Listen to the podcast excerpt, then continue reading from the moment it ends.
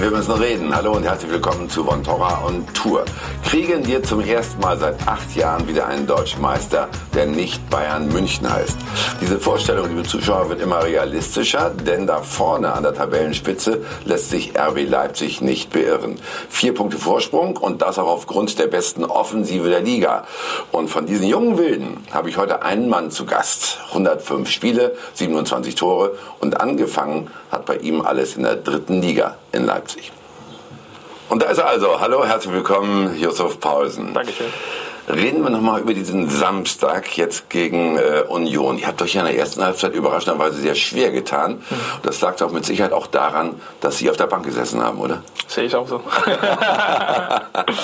äh, ja, das ist eine gute Frage. Äh, wir haben, sind nicht gut ins Spiel gekommen, äh, hat uns schwer getan in der ersten Halbzeit. Äh, zweite Halbzeit haben wir dann wieder besser gemacht, wir haben wieder umgestellt. Das ist, glaube ich, jetzt auch unser größte Stärke der Saison gewesen, dass wir, wenn das halt nicht so gut läuft, immer eine Lösung davon hat, oder dafür hat. Äh, oder der Trainer hat auf jeden Fall einer, der uns, dass er uns mitgeben können. Äh, wir müssen das immer noch umsetzen. Äh, mhm. Und haben wir in der Saison oft sehr, sehr gut gemacht und war wieder so am Samstag. Mhm. Gut, auf der anderen Seite, ihr habt ja schon das ein oder andere Mal wirklich zur Pause in Rückstand gelegen. Geht man da nicht so mit ein bisschen Beklemmung wieder raus und sagt, oh Gott, hoffentlich geht das nicht irgendwann mal schief.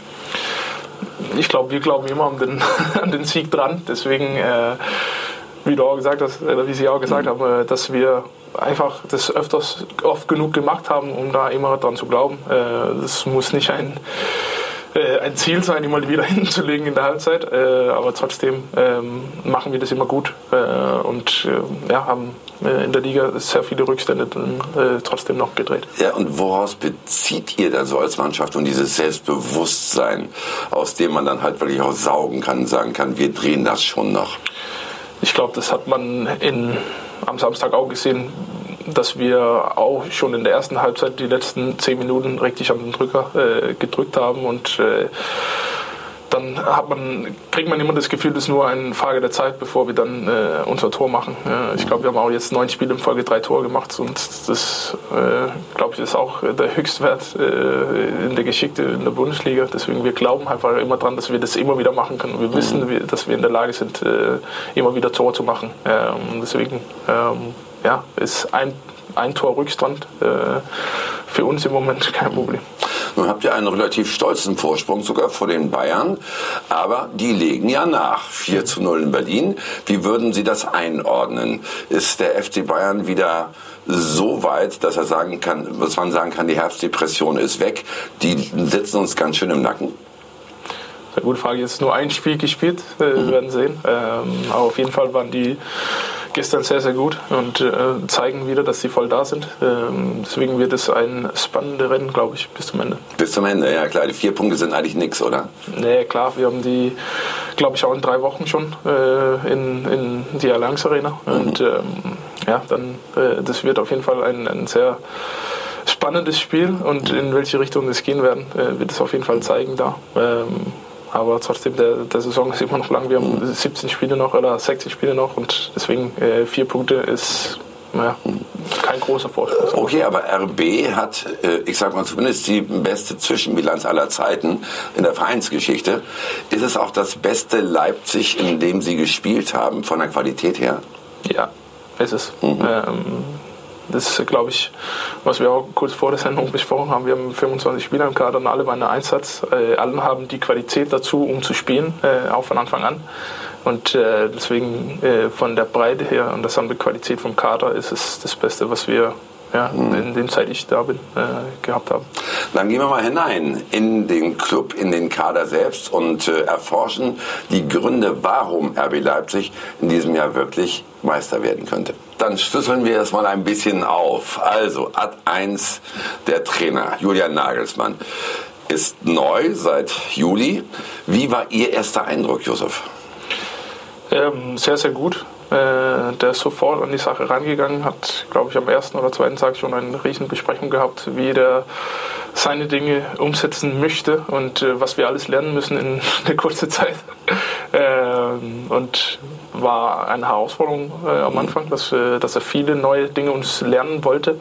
Ähm, hat er sehr, sehr gut gemacht, haben wir sehr, sehr gut umgesetzt. Ähm, ich glaube, da haben wir auch glaube ich, in die ersten paar Testspiele ein bisschen Angst gehabt, dass es nicht so gut klappen werden. Aber haben wir sehr, sehr schnell dann, auch wenn der Bundesliga schon angefangen hat, äh, gezeigt, dass es doch in die richtige Richtung ging.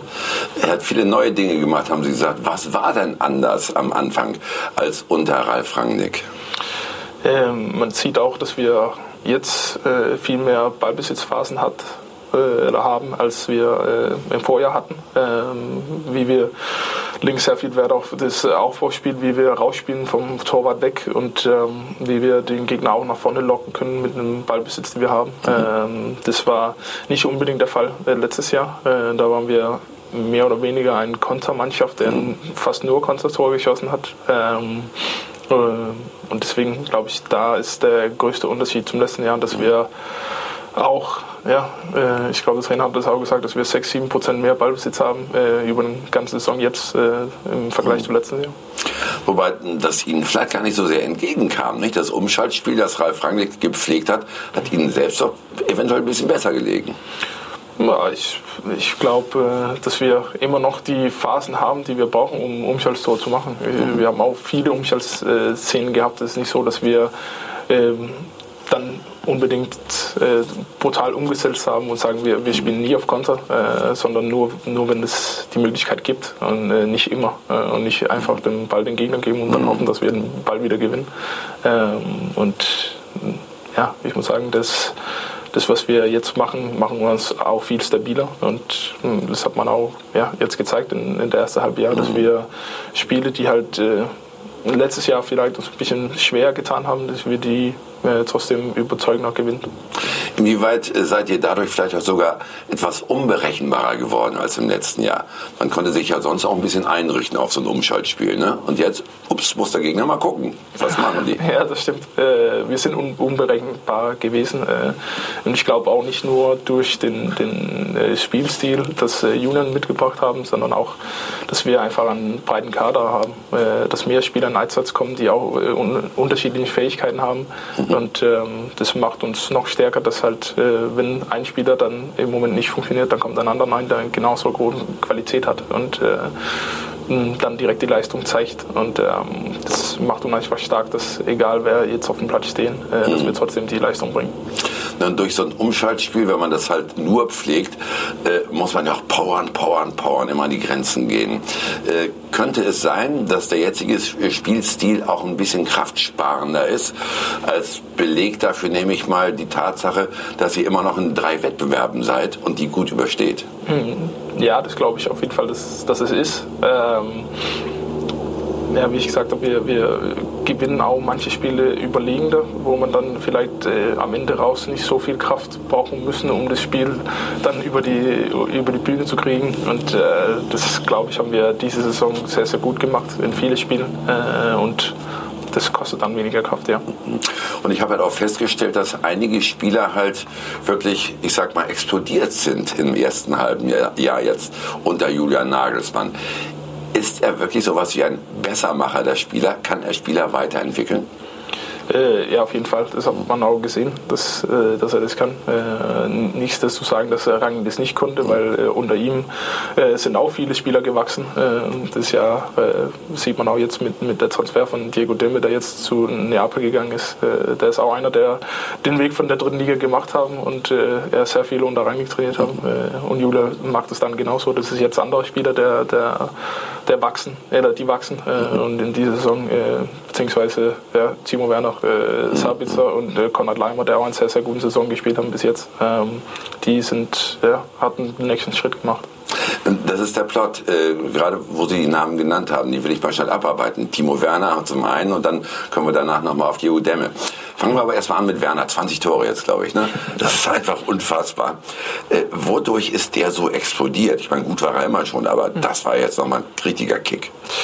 Ähm, das ist eine gute Frage. Ich glaube, man hat das hat sich immer angedeutet, dass er irgendwann das wieder machen, weil der hat es schon mal gemacht, über 20 mhm. Tore zu schießen. Äh, hat er in der, unserer ersten Saison in der Bundesliga gemacht. Aber hat er jetzt noch eine andere Rolle als unter, bei, bei Ralf Rangnick? Äh, ob der eine andere Rolle hat, äh, ich glaube, der ist einfach ja, das ist einfach besser geworden. Äh. Klar gehört Selbstvertrauen auch mit dazu äh, und äh, der ist einfach in guten Form und wenn du äh, den Lauf, den er jetzt hat, auch über längere Strecken halten können, dann, dann sieht es so aus, wie das ist. Äh, das hat er ähm, vielleicht letzte Saison ein bisschen Probleme damit gehabt, dass er immer wieder diesen Leistungen jede Woche gebracht hat, äh, aber das zeigt er jetzt diese Saison, dass er das ja, Woche für Woche dann mhm. durchziehen kann. Auf der anderen Seite in der Nationalmannschaft, da denkt man manchmal noch, da wäre Luft nach oben bei Timo Werner. Äh, und im Verein performt er ohne Ende. Haben Sie sich mal Gedanken gemacht oder darüber gesprochen, warum es da so unterschiedliche Auftritte gibt? Ich glaube, das, das ist nicht einfach äh, in der Nationalmannschaft zu spielen. Äh, ich kenne das auch von mir selber. Man spielt vielleicht nicht unbedingt der Position, die man gewöhnt ist. Man spielt mit anderen Spielern zusammen, die vielleicht nicht ja, äh, einen als Spieler kennen, so gut wie dein Mitspieler in, in deinem Club und in, in deinem Verein. Und äh, deswegen dann kriegst du halt äh, nicht unbedingt die Bälle, die du brauchst, um den besten Spieler zu sein, die, die du sein, können, äh, sein kann. Und äh, Timo, wir kennen alle Timo, viele Spieler, die in der Startelf spielen, haben auch viele Jahre mit Timo zusammengespielt und wissen genau, wo seine Stärken und seine Schwächen liegen. Und wir probieren ihn immer besser zu machen. Alle Spieler probieren den, den Nebenmann besser zu machen. Äh, und das ist einfacher, wenn du jede Woche oder jeden Tag miteinander trainiert, als wenn du nur zwei, dreimal im Jahr äh, einander sehen. Das klingt sehr schlüssig. Okay, es sind sechs, sieben Mal inzwischen im Jahr, ne, wo man sich sieht. Aber, ja, ist schon richtig. Äh, aber es wird immer wieder gerade bei Timo Werner spekuliert, irgendwann geht er doch mal weg von RB. Jetzt ist gerade mal wieder Liverpool im Gespräch sogar. Mhm. Wahrscheinlich ein Gerücht zur Zeit noch. Äh, haben Sie den Eindruck, dass er doch diesen Schritt irgendwann mal machen muss?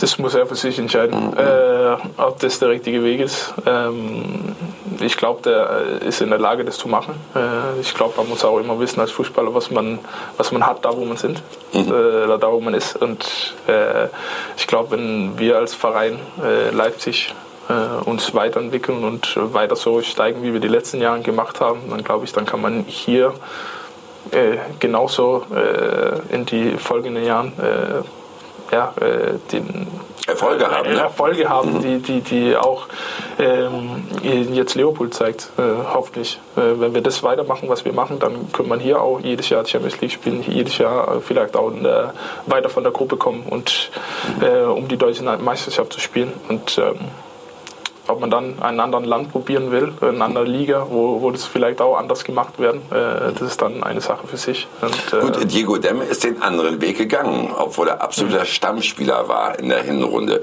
Inwieweit ist sein Schritt nach Neapel zu gehen äh, für Sie nachvollziehbar? Ich glaube, äh, Diego ist auch ein Sonderfall, weil das ist halt äh, ein Traum für ihn war. Ich glaube, äh, jeder Spieler ähm, oder jeder Profispieler war auch irgendwann irgendwann mal Kind und hat einen Lieblingsverein und einen Lieblingsspieler und äh, ein Mannschaft, wo man sagt, oh, wenn die mal kommen, dann kann ich nicht Nein sagen. Äh, und ich glaube, das ist genau der Fall mit Neapel für, für Diego Demme. Äh, sein Vater ist aus Italien, ist äh, da aufgewachsen. Jetzt äh, habe ich es, genau. Sehr wichtig, das stimmt. Okay, ne? Äh, und, und sein Lieblingsspieler war Gattuso, der ist jetzt Trainer von Neapel und da kommt halt viele, viele Dinge zusammen, die ähm, für ihn einfach unmöglich war, Nein zu sagen. Mhm. Also muss man nachvollziehen. Kommen wir nochmal zurück zum Trainer. Sie sagen Jule zu ihm, Julian Nagelsmann. Duzen Sie den etwa? Ich duze die meisten. das hat mich auch äh, Leute gefragt, ob ich Rangnick duze. Ja, ich duze ihn auch. Äh, in, in der dänischen Sprache gibt es kein Du und Sie. Und mhm. deswegen ist es für Ausländer, glaube ich, ein bisschen schwer, manchmal äh, sie zu sagen und nicht du. Mhm. Ich habe das äh, bei sie auch vorher gemacht. äh, Sagen du, du zu mir, ist kein Problem. Äh, das heißt ja auch auf den ich ja Elskedei, ich liebe dich. Ne? Genau. Ich liebe genau. sie, gibt es da gar nicht. Gibt es nee. nicht. Äh, ja, und deswegen ist es halt ein bisschen schwierig. Äh, ich probiere das mal immer. ich muss sehr, sehr viel nachdenken, um das richtig zu mhm. machen. Und deswegen, ähm, die, die das durchlassen, ja. sag ich du. Sind Sie der Einzige, der den Trainer duzt äh, im Kader? Äh, nee, ich glaube, die meisten duzen ihn. Ähm, mhm. Bei Rangnick war das ein bisschen anders. Äh, bei Julian glaube ich, ja, dass die meisten ihn gar nicht duzen. Ja. Mhm. Damit sind wir bei der menschlichen Komponente von Julian Nagelsmann. Vielleicht auch ein Erfolgsfaktor in dieser Saison. Was zeichnet ihn aus und wie ist er überhaupt so menschlich im Zusammenspiel mit der Mannschaft? Ähm, der ist sehr, sehr nah an die Mannschaft, finde ich. Ähm, und ja, hat immer ein Gefühl davon, äh, was wir brauchen, was wir nicht brauchen. Ähm, und der ist einfach, äh, das ist einfach mit ihm zu reden. Äh, der redet auch gerne mit den Spielern. Ähm, und äh, deswegen glaube ich, der passt, passt sehr, sehr gut zu uns. Mhm. Äh, und ist einfach sehr, sehr schnell in die Mannschaft reingekommen. Inwieweit ist es vielleicht auch ein Vorteil, dass er altersmäßig gar nicht so ganz weit weg ist von den meisten in der Mannschaft?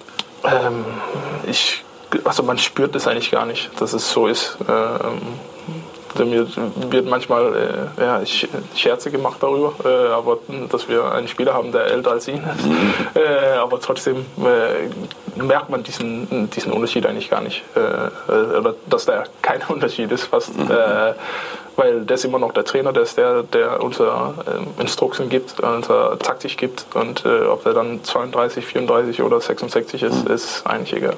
Gut, aber er ist halt zum Beispiel ja nur, ich glaube, so sieben Jahre älter als Sie selber. Mhm. Äh, inwieweit ist dann halt trotzdem Respekt vorhanden oder inwieweit ist es auf der anderen Seite sogar ganz gut, dass man vielleicht auch sowas wie ein Kumpelverhältnis hat? Oder ist es die Mischung? Ich glaube, das ist die Mischung. Ich glaube, man muss nie unbedingt äh, den, ja, den Trainer als Kumpel haben, äh, weil das ist trotzdem dein Chef, sagen wir so. Und äh, deswegen äh, auf Kumpelbasis, glaube ich, kommt, kommt man nie mit, mit seinem Trainer. Ähm, es kann sein, dass andere, andere Verhältnisse zu ihrem Trainer haben, aber ich glaube, so wird es hier nicht und es muss auch nicht so sein. Ähm, und ich glaube, man muss auch gewissen Respekt äh, sich erschaffen und hat Julian auch in unserer Mannschaft. Und ähm, ich glaube, ich könnte bei manchen Mannschaften schwer sein mit, mhm. mit 32 oder 33. Und, äh, aber wir haben auch einen sehr jungen Kader und deswegen ist er auch der zweitälteste. Mhm. das ist wirklich der zweitälteste, das ist richtig. Äh, dieser Kader ist ja nochmal aufgeforstet worden, Yusuf. Mhm. Äh, dadurch ist mehr Qualität reingekommen. Äh, könnte das eben auch ein Hintergrund dafür sein, dass ihr halt stabiler seid als im letzten Jahr?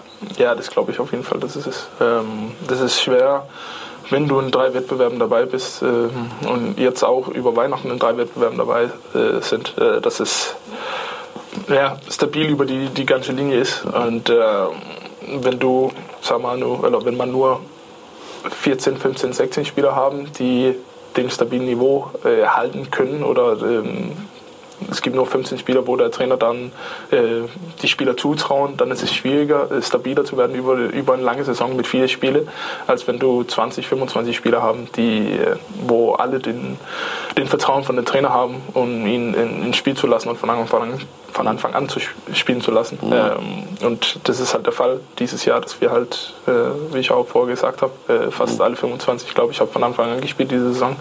Und ähm, das zeigt uns einfach aus, dass alle bereit ist und alle den Niveau jetzt haben, äh, um da mitzuspielen in der Bundesliga. Gut, aber vorne im Sturm sind zwei richtig taffe Jungs dazugekommen, Kuku und äh, Schick.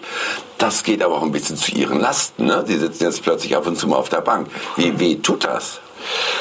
Ähm, das ist ungewöhnlich. Klar, äh, ich ähm, ja, ich äh, bin gewöhnt, dass ich halt jedes Mal spiele. Ähm, äh, manchmal muss man auch akzeptieren, dass es halt so ist. Klar, wir sind auch jetzt auf einem Niveau, wo äh, nur die allerbesten Spieler äh, der Welt jede Woche spielen. Äh, manche rotieren auch ein bisschen und äh, wenn da Spieler kommen, die halt genauso hohe Qualität haben, dann muss man sie jede Woche zeigen. Und ähm, das ist auch gut so. Äh, dann ist der Konkurrenzkampf hoch. Dann, das bedeutet auch, dass man immer wieder sich äh, verbessern müssen, um, um da dran zu bleiben. Ähm, aber klar, es ist ungewöhnlich. Stellen Sie sich mal vor, jetzt sagt der Trainer, puh, die anderen in der Endphase der Saison, die ziehe ich doch vor. Dann machen sie so ihre 15, 17 Spiele, okay. Aber im Champions League Halbfinale sind sie plötzlich auf der Bank. Ist aber nicht so das Pralle, oder? Hoffe ich nicht. Ich glaube auch an meine eigenen Fähigkeiten, dass äh, das hoffentlich nicht passieren werden. Äh, und äh, deswegen alle wollen natürlich gerne die großen Spiele spielen und können nicht alle. Deswegen ist immer einer, der enttäuscht, enttäuscht auf der Bank sitzen, wenn man zwei oder drei oder vier Spieler haben, die ungefähr gleichen Niveau haben. Gut, ihr marschiert jetzt ziemlich gut vorneweg. hattet bisher aber ich sag mal so, eigentlich auch keinen Druck. Nun wächst die Erwartungshaltung. Also nicht nur innerhalb der Mannschaft selbst, sondern auch im Umfeld. könnte das ja ein bisschen schwierig sein jetzt auf der letzten Strecke zum Titel? Eine gute Frage. Ich glaube, die letzten Jahren waren die Erwartungen immer hoch und ich glaube, äh, jede Saison wurden wir irgendwie als äh, der Outsider, aber trotzdem noch in Titelrennen äh, oder hat die Medien auf jeden Fall uns probiert, da reinzureden. Ähm, äh, ich glaube, wir sind zum ersten Mal äh, gut genug, um da mitzuspielen und äh, eine reelle Chance zu haben. Ähm, und ja, ob dann die Medien schreiben, ob wir, äh, ob wir das schaffen können oder nicht schaffen können, ist eigentlich egal. Äh, ich glaube, der, der Hauptsache ist, dass wir selber daran uns ähm, ja, nicht, ähm, ja, dass, dass wir davon keine Angst haben und äh, Angst haben müssen, um mhm. zu sagen, dass wir auch da, daran glauben und daran, äh, ja, daran glauben, dass wir äh, in der Lage sind, das zu machen. Aber bisher konntet ihr eigentlich immer nur gewinnen. Jetzt habt ihr zum ersten Mal auch was zu verlieren. Nee. Äh, klar, wir sind Erster jetzt, äh, aber trotzdem, äh, wie gesagt, das, das acht Jahre her, seit einer anderen Mannschaft als Bayern äh, den Titel holen. Äh, wenn Bayern das dieses Jahr wieder gewinnt, dann sage, würde ich in dem Moment jetzt nicht sagen, dass wir den Titel verloren haben. Ähm, aber trotzdem, wir glauben daran, dass wir das machen können. Äh, wir wissen, dass der Saison lang ist äh, und wir wissen auch, dass äh, wenn Bayern so auftreten, wie die jetzt in, in Berlin am Wochenende gemacht haben und das dann über die nächsten 16 Spiele, wie wir wissen, dass die in der Lage sind, dann wird es für uns auch schwierig. Was wird denn entscheidend sein am Ende im Zweikampf mit den Bayern? Erstmal kurzfristig gedacht, dass ihr in München was mitnehmt, mhm. Anfang Februar? Das wäre natürlich ein guter Anfang. Ja, ja. Und dann, was gibt Ihnen die Hoffnung, dass Sie am Ende doch vor den Bayern sind? Was brauchen wir? 16 Siege? 16 Siege? dann wird es ja äh, einfach sogar. Dann wird es einfach. Ja, ähm, ja ähm, dann, dann brauchen wir die Konstanz, die wir auch äh, jetzt in der äh, Hinrunde gezeigt haben. Ähm, mhm.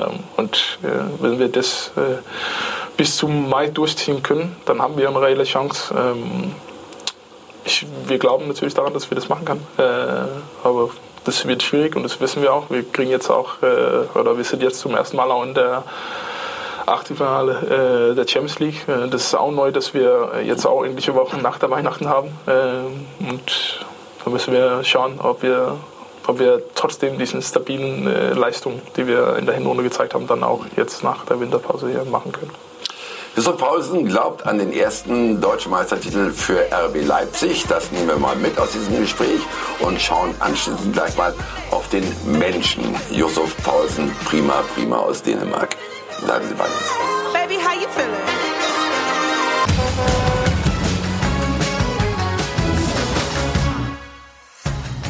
Wir sind zurück bei Von Torra und Tour, heute mit Yusuf Paulsen, dem Stürmerstar von RB Leipzig, dem Tabellenführer der Fußball-Bundesliga. Schnelle Fragerunde, Yusuf. Wer ist der beste Bundesliga-Stürmer? Der beste Bundesliga-Stürmer? Im Moment Lewandowski, über die letzten Jahre. Nicht Timo Werner? Gerade im Moment sind die, glaube ich, eben in der Torschützenliste. Ähm, ich glaube, von, von das, was Lewandowski über die Jahre gezeigt haben, würde ich immer noch ihn sagen. Aber Timo ist sehr nah dran. Ich habe Ihnen diese Chance gegeben, damit Sie nicht Ärger mit Timo kriegen beim nächsten Training. Ne? Wer ist der beste Stürmer weltweit? Weltweit.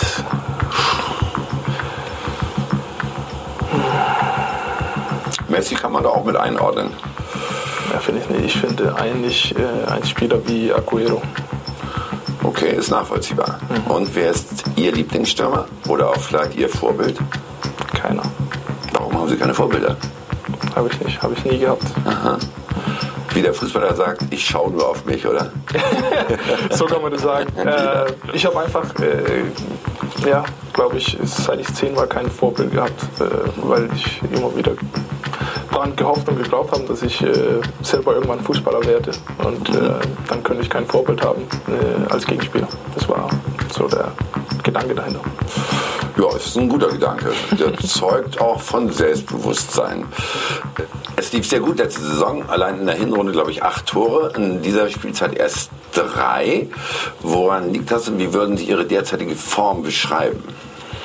Also äh, vor der Weihnachten ähm, eher unter das, was ich erwartet habe. Jetzt nach Weihnachten äh, sind wir nur zwei Wochen im, in, im Training, aber gefühlt besser als äh, in, in der Hinrunde. Ähm, Warum in der Hinrunde weniger, als Sie selbst erwartet hatten? Ähm, das ist eine gute Frage. Ähm, das probiere ich natürlich auch selbst zu analysieren, warum das äh, dann nicht so gelaufen ist wie das äh, in der letzten Saison. Äh, was habe ich anders gemacht? Ähm, aber manchmal ist es halt auch so, dass man äh, er hat es sich wieder erarbeiten müssen und nicht unbedingt die gleichen Dinge machen können, wie man in der letzten Saison gemacht hat, weil äh, dann, dann klappt es nicht äh, ja, genauso, wie man das erwartet hat. und das Spiel verändert sich auch. Die Gegenspieler kennen äh, einen als Spieler auch vielleicht ein bisschen besser, weil wir mehr, mehrmals gegen die gespielt haben. Ähm, aber äh, es war einfach gab es gute Momente, gab es auch weniger gute Momente. Äh, hatte eine Verletzungsphase in, in ein, zu einem schlechten Zeitpunkt, äh, wo ich wieder gut im Laufen war. Ähm, und das ist ähm, ja, das kann mal passieren, aber ich bin jetzt wieder gut Form. Justus, jetzt sind Sie erst 25 Jahre alt, aber schon eine gefühlte Ewigkeit in Leipzig. Ne? Ist das für Sie auch sowas wie eine Endstation? Wollen Sie die Karriere hier beenden oder sind Sie doch nochmal offen für eine Luftveränderung? Ja, das frage ich mich selber auch die ganze Zeit. Äh, ich bin sehr glücklich, sehr zufrieden äh, in Leipzig, äh, egal ob das auf dem Platz ist oder neben dem Platz ist. Und deswegen ist es, was ich auch am Anfang der, der, Sendung hier gesagt habe, man muss auch wissen, was man hat, da wo man ist. Da, wo man ist. Und ich weiß, was ich jetzt an Leipzig habe. ich bin jede, jedes Jahr gefordert, um mich besser zu, oder um mich als Fußballer besser zu werden, um da äh, immer wieder mitzuhalten. Äh, deswegen ist es im momentan eine sehr gute Station für mich. Ähm, es kann sein, dass ich später mal frischen Luft brauche. Mhm. Äh, aber im Moment ist es, äh, ist es nicht der Fall. Was könnte Sie denn nochmal reizen? Äh, dann müsste es eine andere Liga sein. Ähm, also das Ausland. Ja. Hm. Dänemark? Privat, ne? Vielleicht später Pri privat. Pri privat später. Ja. Wenn, wenn, das Niveau nicht mehr reicht, um, mhm. um in der Bundesliga sich zu zeigen, dann kann es nach Dänemark. Ja. Ich habe Dänemark natürlich angesprochen, weil dort betreiben sie zusammen mit Freunden zum Beispiel jetzt schon zwei Cafés, dort ist ihre Heimat. Und damit kommen wir auch jetzt so ein bisschen hin zu den privaten Menschen, Yusuf Paulsen. Ich sage Ihnen eins, wir haben einen, sage ich Ihnen auch, liebe Zuschauer, wir haben einen sehr guten Freund, meines Gastes mal befragt. Und das ist kein geringerer als Davy Selke, einer der engen Kumpels, auch aus Leipziger Zeiten. Heute spielt er in Berlin. Was ist Yusuf Paulsen für ein Typ? Einige Antworten kriege ich sicher hier in der Hauptstadt, denn ich treffe einer seiner besten Freunde, Davy Selke, Hertha BSC Berlin-Stürmer. Davy, na, alles gut, Junge? Wir sind zwar hier drin jetzt gleich verabredet, aber zeig mir doch erstmal kurz ein bisschen Berlin, ja? Klar, gerne. Davy, ist Jussi, wie du ihn nennst, dein bester Freund im Profifußball? Und mein bester Freund nicht. Mein bester Freund im Profifußball ist schon Niklas Süle, weil ich ihn einfach schon extrem lang kenne, seit wir 15, 14, 15 sind. Aber er ist auf jeden Fall im engen Kreis. Wann seht ihr euch wieder? Auf jeden Fall auf dem Platz, ähm, wenn wir in Leipzig spielen. Und ähm, dann spätestens bei, bei seiner Hochzeit, ähm, wo die Einladungen schon raus sind. Da hatten wir jetzt vor kurzem erst Kontakt darüber. Ja, Wann ist die Hochzeit? Ich gehe mal stark davon aus, in diesem Sommer. ja, wenn nichts Außergewöhnliches ja, wenn nichts dann passiert. Wann geht deine Einladung an ihn raus für deine Hochzeit? Ja, sobald ähm, wir das vorbereiten, sobald wir die Einladung rausschicken. Er und Maria sind auf jeden Fall auch bei uns dabei. Sehr gut. Was ist Jussis größte Macke? Jussi, Jussi ist halt nicht so ein, äh, ein, Typ, der jetzt komplett durchdreht. So. Jussi ist eher ein entspannter Typ, ein chilliger Typ, ähm, der auch sehr gerne schläft. Wie lange? Lange, sehr, sehr lange. Also er kommt morgens ganz schlecht raus. Wenn wir Mittagspause haben, schläft er. Eigentlich schläft er immer, wenn er einigermaßen irgendwo ein Bett in der Nähe hat. ähm, und dafür war dann meine Macke, dass ich dann abends immer extrem früh eingeschlafen bin und da hat er mich auch oft hochgenommen, hat oft Bilder gemacht und so. Das war schon, war schon witzig. Wer hat mehr Ahnung von Mode? Ich glaube, bei mir sieht man, dass ich mich ein bisschen mit Mode befasse. bei Jussi ist er, Jussi ist eher entspannter. Jussi gibt sich, also macht sich da nicht so einen Kopf. Ich glaube, gibt auch nicht so viel auf Mode. So, ich glaube, der ist zufrieden, wenn er seine Jogginghose hat, wenn er seine Kappe hat. So, und ähm, ich mache mir da schon auch immer wieder einen Kopf. Berlin ist kälter als in München. Ja, ja weißt du, oder? Ja, ist Komm, so. rein.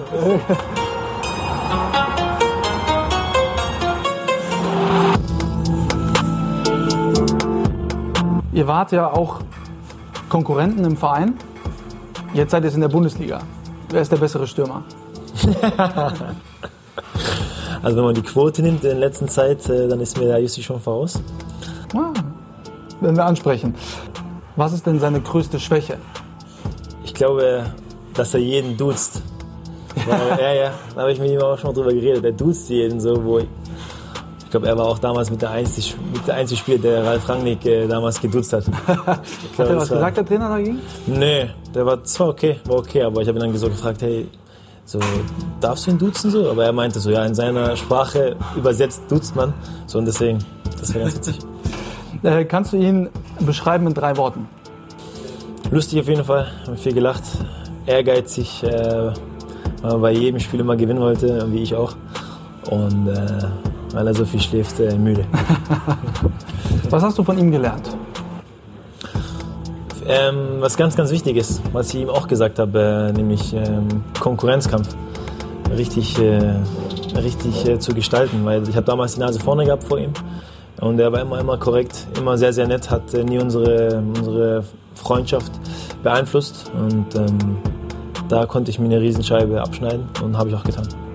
Jetzt hattest du ja zuerst die Nase vorn, dann hat, aus welchen Gründen auch immer, hat der Trainer gewechselt.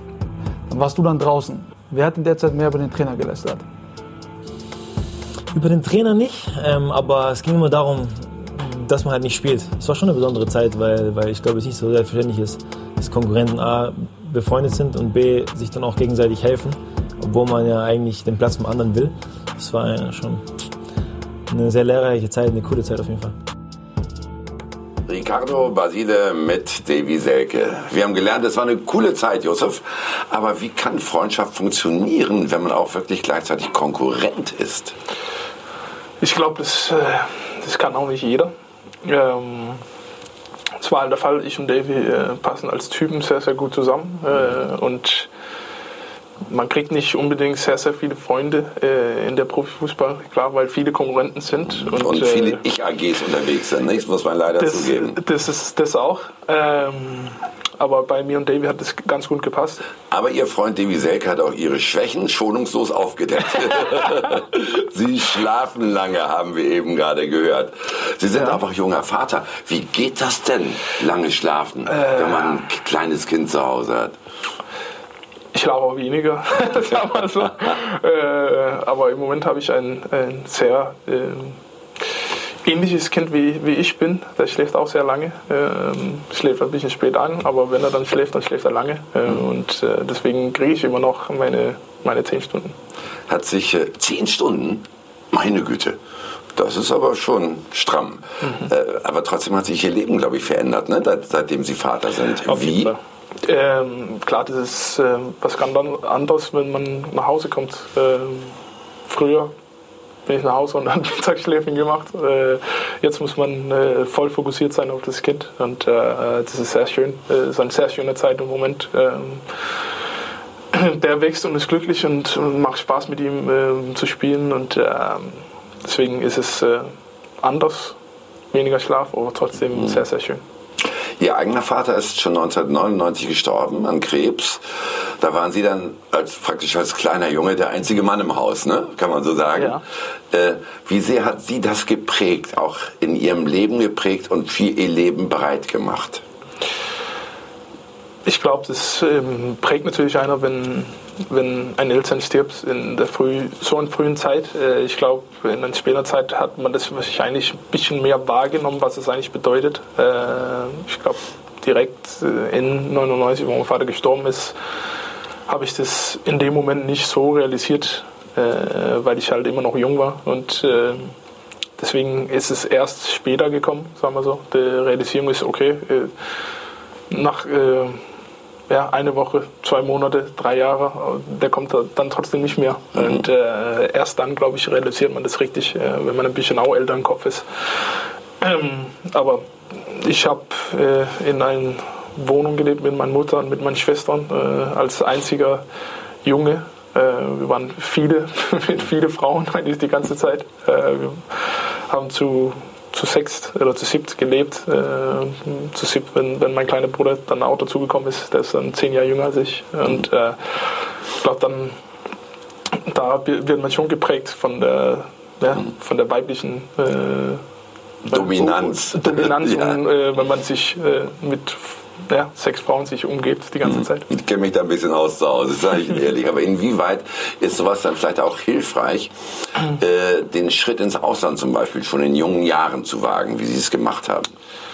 Ich glaube, das hat es ein bisschen einfacher gemacht für mich, weil ich immer wieder mm, auch durchaus, weil ich eine große Familie hatte und meine Mutter einzeln, einzeln versorgen, uns versorgen müssten, äh, sehr, sehr selbstständig war, sehr, sehr früh, äh, weil ich musste auch sehr schnell äh, auf meine kleinen Schwestern aufpassen oder äh, die mit ihren äh, Sachen helfen, äh, ob das dann Schule war oder Essen war oder was auch immer. Wir müssen halt gegenseitig und an, uns einander helfen äh, und äh, da wird man sehr, sehr, selbst, sehr, sehr schnell selbstständig. Mhm. Und ähm, deswegen glaube ich, ist es auch einfacher, dann ins Ausland zu gehen, alleine zu sein und äh, einfach zu wissen, dass ja, jetzt ist hier eine Herausforderung, du musst schnell das, das Sprache lernen, du musst schnell äh, dich eingewöhnen in eine andere Kultur. Und ähm, das ist halt einfacher, glaube ich, wenn du nicht direkt von äh, als Einzelkind von Papa und Mutter zu Hause dann äh, mhm direkt ins Ausland zieht. Und bis heute ist Ihr Vater bei Ihnen immer noch sehr präsent. Genau dazu hat sich Davy Selke auch nochmal geäußert. Kannst du uns von ihm das größte Geheimnis verraten? Ich weiß, ob es ein Geheimnis ist, aber dass er eigentlich äh, jedes Spiel, glaube ich, für seinen Vater spielt und ähm, der eigentlich eine wichtige Rolle für ihn damals gespielt hat und immer noch spielt und ihm auch da jedes Tor widmet, was ich, was ich richtig stark finde. Das Tattoo am linken Arm erinnert immer noch an ihren Vater und nach jedem Tor küssen sie es. Äh, was bedeutet Ihnen das? Ähm, ich wollte es schon immer haben. Äh, ich habe es erst letztes Jahr machen lassen. Ähm, aber es bedeutet mir sehr viel. Mein Papa hat immer äh, mit weißem so Schwitzband gespielt und deswegen spiele ich auch mit der weißen Tape am linken Arm. Äh, und jetzt habe ich äh, dann ein Tattoo machen lassen darunter äh, für ihn. Ähm, und es geht dann weiter jetzt auch an meinen Sohn, weil ich meinen Sohn jetzt genannt mhm. habe nach meiner Papa. Zeigen Sie ruhig kurz mal, mal gucken. Oh ja, das ist ja richtig schön. Was steht da drauf?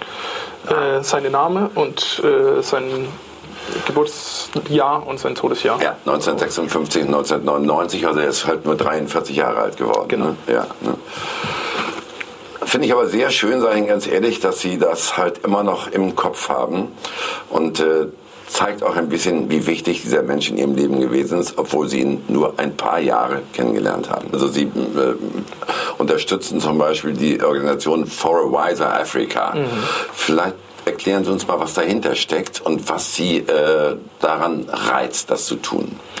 Äh, For a Wiser Africa ist, ähm, ist eigentlich ein der kleine Schwester von meiner Kumpel, die, die das betreibt. Und äh, sie war vor ein paar Jahren ähm, hat sie gearbeitet in einem Kinderheim in Tansania, äh, wo mein Papa herkommt und wo meine äh, Hälfte meiner Familie immer noch wohnt. Ähm, und äh, das wollte ich gerne unterstützen. Äh, und ich äh, bin nicht so ein großer Fan davon, äh, große Organisationen zu unterstützen, weil das, da weiß man dann nicht unbedingt, wo das Geld hinkommt äh, und für was es benutzt wird. Äh, das hier war eine Hand-zu-Hand-Übergabe eigentlich mehr oder weniger und mhm. ich weiß, dass sie selber da äh, dann runterfliegt, um äh, die Kinder in der Schule oder für die Schule für die Kinder zu bezahlen. Mhm. und deswegen fand ich das eine sehr, sehr gute Sache. Ähm, das ist nicht das Einzige, was ich gemacht habe und gemacht, äh, machen werden. Ähm, ich bin schon äh, in der, äh, speziell in Tansania, eigentlich sehr engagiert. Sie engagieren sich finanziell, das ist das eine. Auf der anderen Seite haben Sie auch mal die Gelegenheit gehabt, schon so solche Projekte vor Ort zu besuchen, auch dort mit Ihrer Anwesenheit halt auch die betroffenen Menschen so ein bisschen zu motivieren? Äh, noch nicht. Äh, mhm. Ich habe schon äh, jetzt äh, ein, ein anderes Projekt unterstützt. Äh, es geht um Fußball in Tansania, in mhm. der Hauptstadt Dar es Salaam, äh, wo ähm, ein paar äh, Lehrern oder äh, Sportslehrer äh, von der ITK-Schule in Leipzig dann da runtergeflogen sind, um die Trainern in der Akademie äh, auszubilden. Äh, die waren jetzt zum zweiten Mal jetzt hier in August da, äh, um die Trainer auszubilden und dann nachhaltig halt ähm, ja, die, die, die Fußballmöglichkeiten in, in, in, Tansania zu, zu verbessern äh, und nicht nur die Kinder zu trainieren, um dann einen Jahrgang oder zwei Jahrgang gut zu machen, sondern dass die Trainer halt sich auch untereinander dann weiterentwickeln können. Äh, und da bin ich äh, jetzt sehr engagiert dabei und werde wahrscheinlich, wenn nicht diesen Sommer, dann nächsten Sommer runterfliegen und äh, da auch einen Teil äh, dazu beitragen, äh, auch persönlich da aufzutreten. Das passt auch sehr gut zu Ihnen als Fußballer. Erstmal danke Josef Pausen, aber gleich geht's weiter, denn wir haben noch eine Schnellfragerunde in petto und da werden Sie noch so das eine oder andere erfahren über den Mann, der deutscher Meister mit RW Leipzig werden will.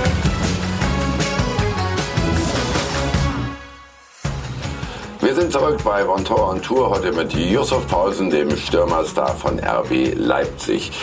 Die Fragen der letzten Runde haben wir überall eingesammelt, äh, Yusuf, und äh, die werden immer geduzt, deswegen mache ich das jetzt auch. Ne? Okay, was ist Luxus für dich? Luxus, ähm, Luxus ist äh, glaube ich, für jeden unterschiedlich. Äh, weil Luxus ist äh, das, was du nicht unbedingt brauchst wenn du dir was kaufen können oder was erschaffen können, der nicht unbedingt äh, notwendig ist, dann ist es für mich Luxus. Könnte Luxus auch nicht Zeit sein? Freizeit ist Luxus, ja. Zum Beispiel, ne? Mhm. Wenn du eine Zeitmaschine hättest, in welches Jahr würdest du reisen? Äh, 98. Als dein Vater noch lebte. Ist das ein Hintergrund für die Antwort? Ja. Okay.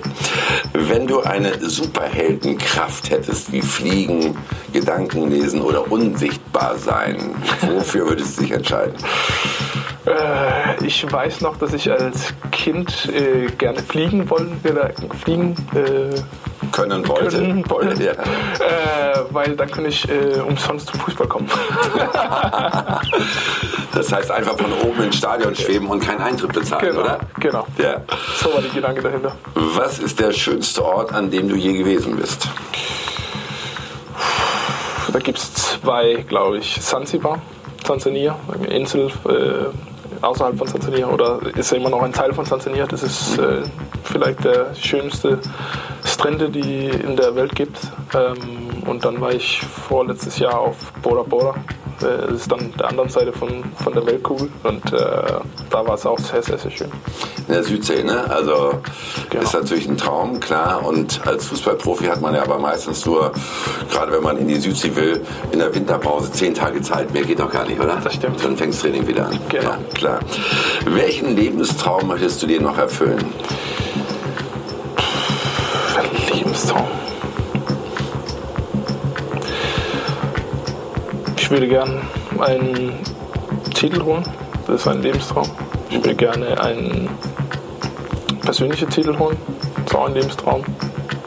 Ähm, ich würde gerne Enkelkinder haben. Das ist auch ein das wird sich noch ein bisschen ziehen, glaube ich. Ne? Das, das dauert noch, ja. Aber du hast gesagt Lebentraum. ja, sehr gut, sehr gut, wunderbar, ja. Gut, der persönliche Titel der könnte ja bald erfolgen.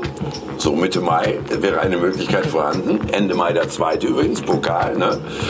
Und äh, Weltmeister mit Dänemark wäre ja auch mal was. Das wäre mal was. Äh, wir haben jetzt die Möglichkeit, auf jeden Fall Europameister zu, zu werden. Äh, müssen wir ganz gut werden. Auch noch, ja. Äh, aber äh, müssen wir, da müssen wir eine sehr gute Runde haben, um mhm. das äh, äh, wieder zu erleben wie, wie in 92 damals. Äh, aber wir versuchen alles zu geben, um das ermöglicht zu werden. In dem Sinne ein großes Dankeschön, Josef Pausen. Hat ganz viel Spaß gemacht. Auf jeden Fall. Bewahren Sie sich Ihre freundliche, ihre positive Art. Das ist richtig toll. So, Ihnen darf ich an die Hand geben, den Zuschauer, dass es weitergeht mit Premier League Kompakt. Und am nächsten Montag freue ich mich jetzt schon auf Michael Preetz, den Manager von Hertha BSC. Und da schauen wir mal, was los ist im Verein in der Ägide Jürgen Tinsmann. Bis dann, eine schöne Woche. Baby, how you feeling?